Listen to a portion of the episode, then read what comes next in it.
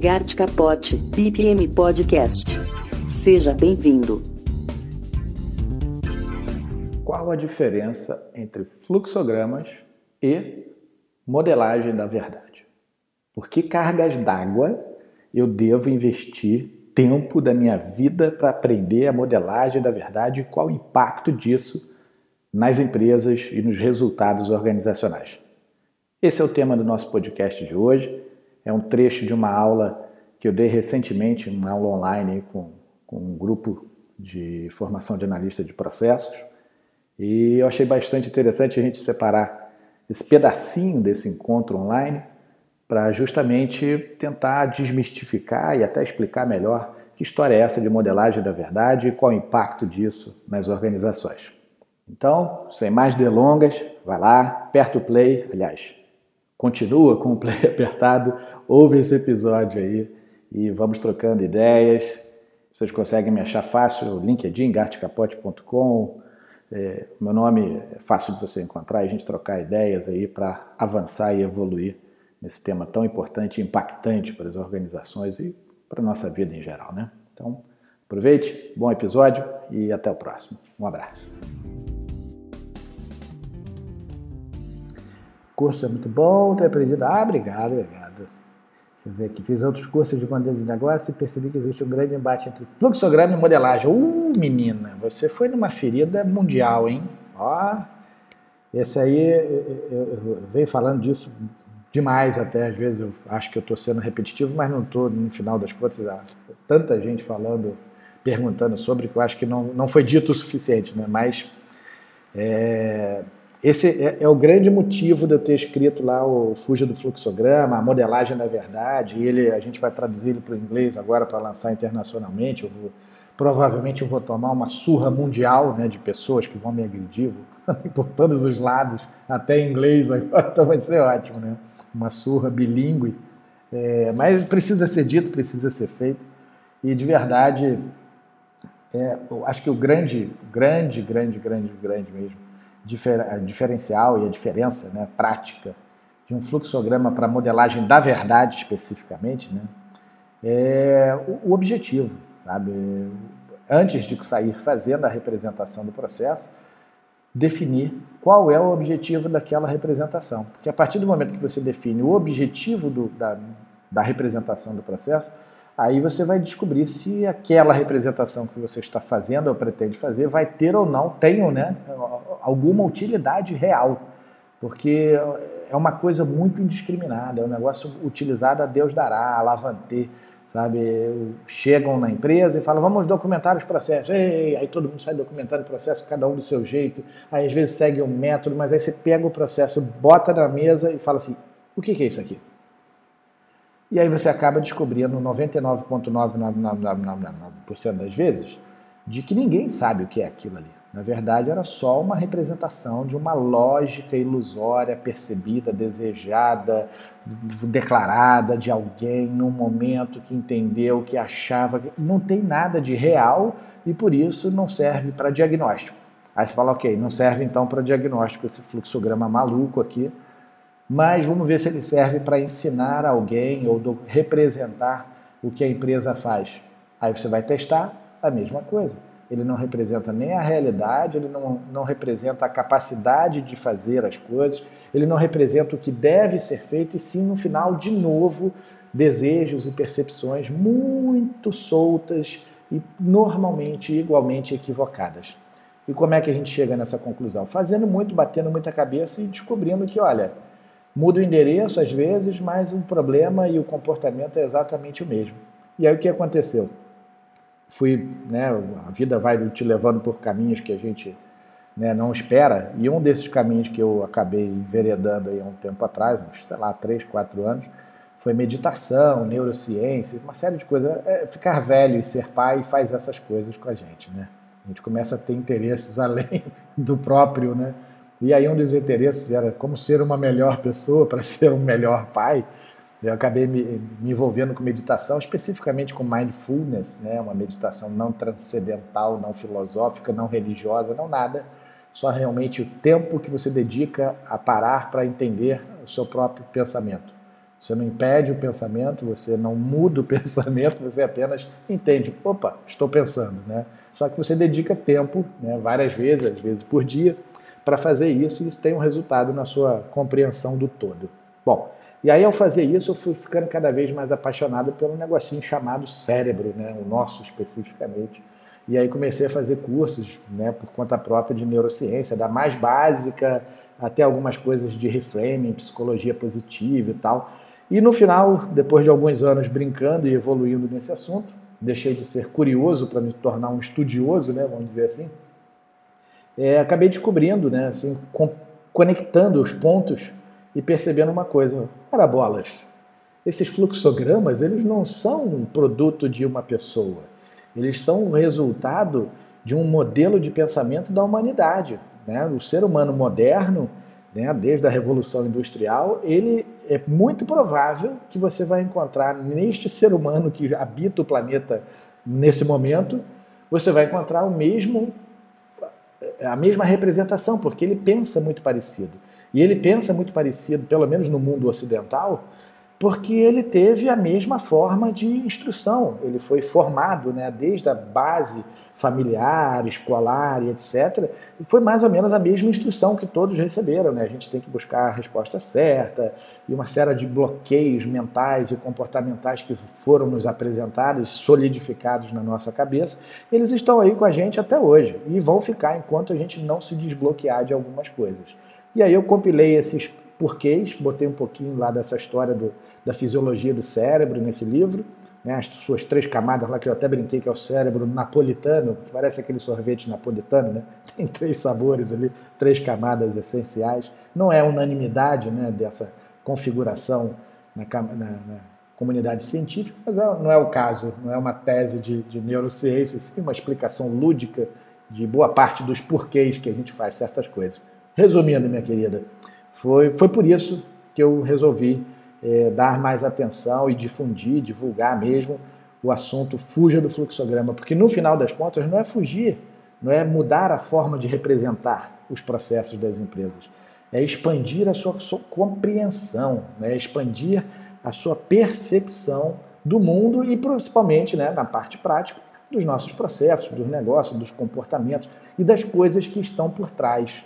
Porque está aí um negócio que talvez seja o, maior, o nosso maior bloqueio humano, enquanto profissional, somos todos aqui muito capacitados, a elite mundial, temos acesso a conhecimento, né? Isso te faz elite, né? Você tem acesso à informação de maneira abundante, é uma, uma maravilha o mundo que a gente vive. Só que ao mesmo tempo, essa comunidade que tem muita capacitação, capacidade e habilidades, ela acaba tendo também o mesmo comportamento, porque todos, no final das contas, acabam seguindo para o bloqueio da lógica perfeita e irrefutável. Ninguém quer parecer que não entendeu, ninguém quer parecer que não faz sentido, ninguém quer ser é, reprovado, ninguém pode considerar a possibilidade de receber um olhar de desconfiança. Quando a gente fala é, o maior medo, né, quando a gente lê, né, que o maior medo da humanidade, do ser humano moderno, é falar em público,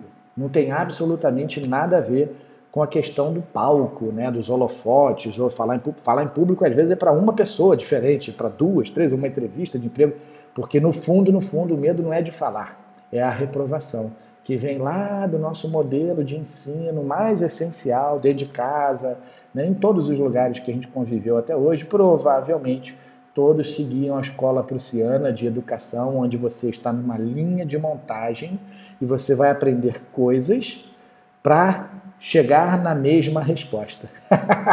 e aí, isso é que mata a gente. Porque quando você é treinado a chegar sempre na resposta esperada ou pré-definida de quem avalia, eu te digo, se a gente botar 10 pessoas com a mesma formação numa sala para procurar uma solução, eu já te digo quais são as soluções que a gente vai chegar. Exatamente as mesmas, com alguns ajustes de sabores, sabe? Mas todos vão pensar muito parecido, com respostas pré-definidas, e aí tem uma série de questões já, até do cérebro mesmo, da fisiologia do cérebro, que é uma necessidade de gestão de energia tamanha né, que o nosso cérebro tem, ele tem que controlar todo o gasto energético do nosso corpo. E um dos mecanismos que ele criou ao longo da nossa evolução, que é pouco ainda, né? temos pouco tempo de, de existência no planeta, é acessar rapidamente informações já assim validadas, sabe? Aquele caminho que você já fez para chegar no trabalho, na escola, no supermercado, e provavelmente se você não tentar mudar, ele é o mesmo que você vai seguir o resto da vida, automaticamente, porque o cérebro já falou, opa, não perca seu tempo é, descobrindo novos caminhos, porque isso gasta energia, você precisa pensar, isso precisa gra ser gravado no outro registro lá no seu cérebro. Para com isso, se concentre em sobreviver. Então vamos guardar energia, acumular aquela gordurinha, porque a gente não sabe se vai ter comida amanhã. O cérebro ainda funciona desse jeito. A gente não evoluiu tanto quanto a sociedade. Né? O, o corpo humano ainda é quase que paleolítico e a gente vive numa sociedade completamente diferente. E aí, quando a gente tem todas essas características fisiológicas, físicas, fazendo com que a gente também, além de, do modelo social, né, de educação, ter é, é, criado esse bloqueio na gente de sempre. Né, é só ver uma prova qualquer, né, uma avaliação qualquer. Qual é a resposta certa? A, a pergunta nunca é desenvolva uma solução. É normalmente qual é a resposta? Encontre X, né, que é aquele exemplo mais clássico da nossa educação, pelo menos na, na, no ensino básico, é, segundo grau, esse tipo de coisa. É isso. E aí o camarada vai com esse negócio, encontre o X o resto da vida, esperando encontrar o X, ele não quer encontrar Z nem Y, e quiçá ter que encontrar alguma coisa, ou ele poderia desenvolver outra. E adicione a isso a nossa é, necessidade inconsciente de preservação de, né, de energia e o acesso mais rápido possível a informações consolidadas e aprovadas anteriormente, que estão lá, lá na nossa base do cérebro, que a gente acessa e nem percebe. E aí vem o já sei. Né? Ah, não, já sei como é que resolve isso. Já ouviram esse tipo de coisa? Você chega para um, um gestor, um coordenador de uma área, ele fala: não, não, não, não precisa perder tempo analisando isso aqui, entendendo o processo, senão a gente já sabe qual é o problema e eu já sei qual é a solução. Ah, eu duvido. E eu aposto que não sabe. Você deve ter muita dor. Você está muito traumatizado, você sofre muito, você tem muita pressão em cima de você. Agora que você já sabe exatamente qual é o problema e principalmente qual é a solução, ah, meu amigo, isso é muita ambição. Você está muito ousado. Eu tenho certeza que isso aí é a dor falando, né? é desespero já falando. Mas é um reflexo. Né? É um reflexo natural de quem já passou por tantas iniciativas que não levaram a nada, que agora já não quer mais perder tempo, como ele imagina, fazendo coisas que ele não viu valor. Estou falando do quê? Voltei nele, ela fiz o meu callback aí ao fluxograma. Qual é o problema dessas pessoas que falam, não, não vai perder tempo com exis, não, não, não perde tempo vendo processo quebrado, não, que a gente já sabe qual é o problema. Não sabe. E aí eu faço uma aposta, tenho, tenho feito essa aposta tem quase um ano já que eu comecei a, a brincar com isso e, e, tem tido um resultado interessante, assim, a reação das pessoas é bem interessante. Eu aposto em 30, que em 30 segundos, no máximo, eu comprovo para qualquer processo, em qualquer organização, na frente de qualquer pessoa, de que tudo que ele achava que sabia não é verdade e ele estava errado. E aí você imagina a reação.